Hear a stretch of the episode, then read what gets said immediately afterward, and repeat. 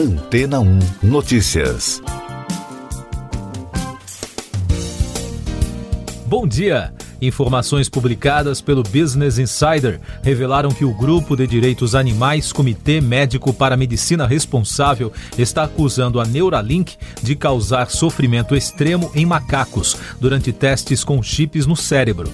A empresa é uma sociedade comercial neurotecnológica anglo-americana formada pelo empresário Elon Musk e outros oito sócios. O grupo empresarial de biotecnologia trabalha desde 2016 em projetos de desenvolvimento de interfaces cérebro-computador implantáveis.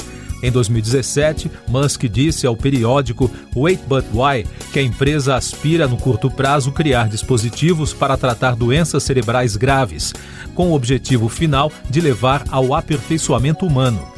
Segundo a reportagem publicada agora, no documento que o portal teve acesso, em mais de 700 páginas, o comitê médico acusa a empresa e o Centro de Primatas Davis da Universidade da Califórnia de causar sofrimento animal, além de provocar automutilação pelo estresse excessivo gerado nos procedimentos, situações que violam a lei do bem-estar animal. A Neuralink nega todas as acusações e afirma que o bem-estar animal é a prioridade durante os testes e se defende afirmando que o Comitê Médico para a Medicina Responsável é contra qualquer tipo de testes em animais. A empresa, no entanto, admitiu que oito animais foram sacrificados durante os testes. Eles disseram que dois foram mortos em datas finais planejadas para coletar dados histológicos importantes, enquanto seis morreram como resultado de complicações cirúrgicas, falhas no dispositivo ou infecções associadas ao equipamento.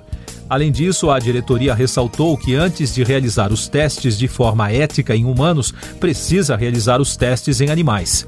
A empresa, além de divulgar um vídeo sobre como os bichinhos são tratados, também explicou que os testes realizados nos macacos foram feitos dentro da lei e garante que o processo é necessário para coletar importantes dados histológicos para avançar com os estudos. O CEO da Neuralink, Elon Musk, afirmou recentemente que deseja iniciar os testes com chips em humanos até o final de 2022. E daqui a pouco você vai ouvir no podcast Antena ou Notícias. Chuva em Petrópolis deixa 104 mortos.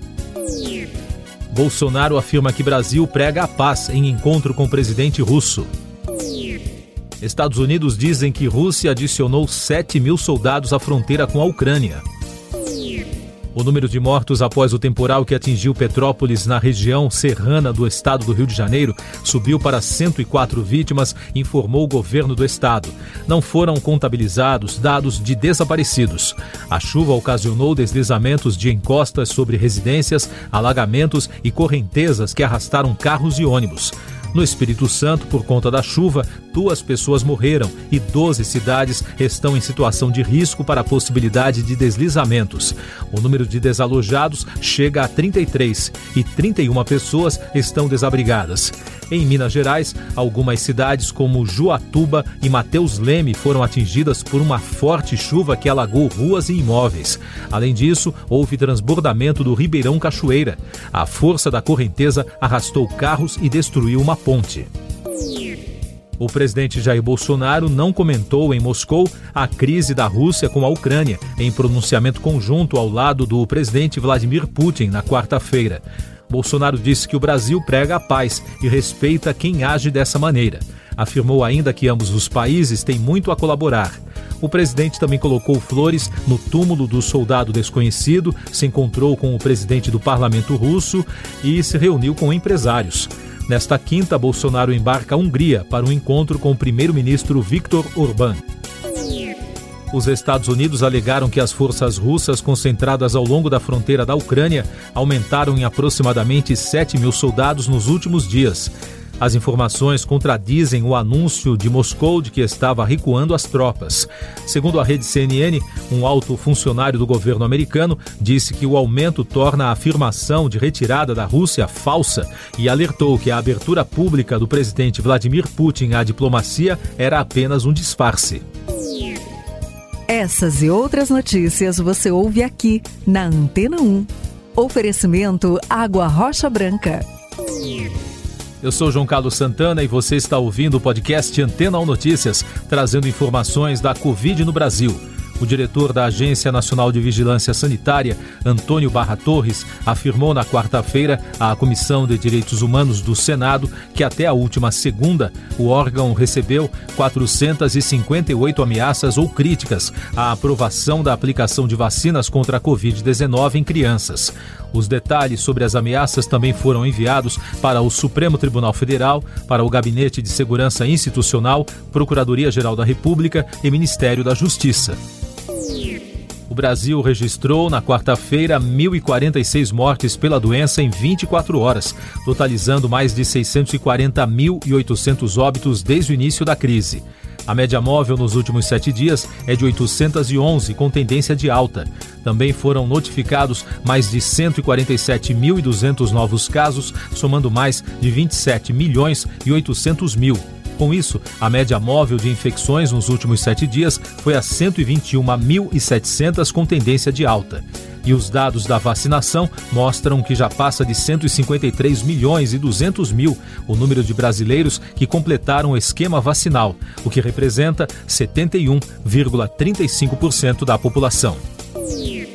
Eleições 2022. O Tribunal Superior Eleitoral tornou público um ofício enviado pelo presidente da Corte, Luiz Roberto Barroso, com resposta às Forças Armadas sobre urnas eletrônicas.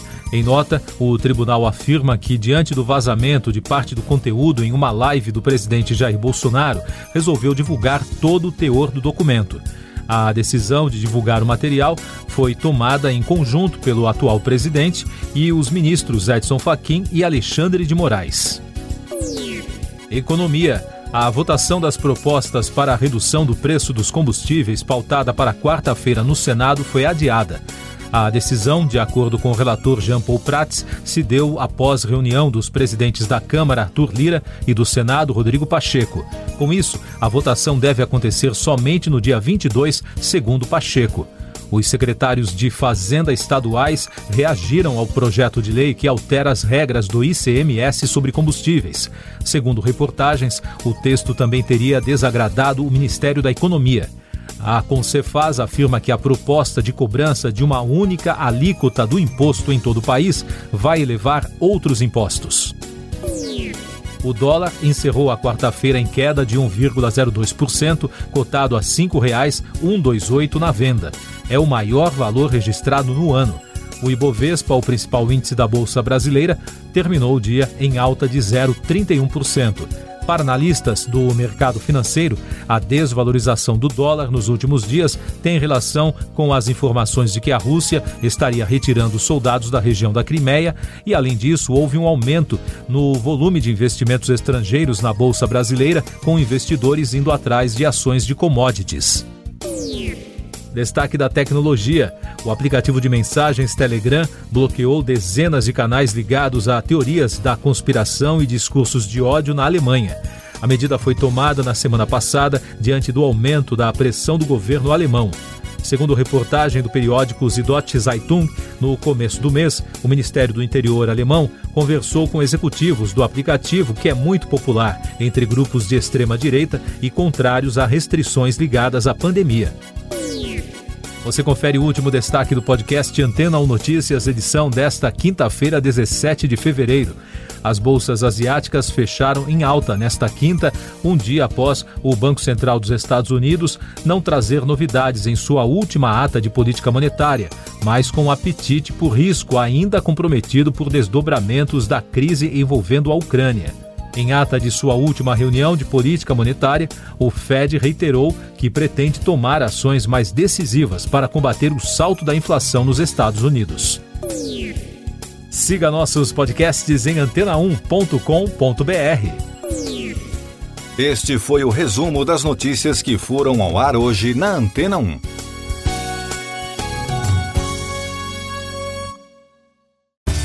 Depois de tanto conteúdo legal, que tal se hidratar com água rocha branca?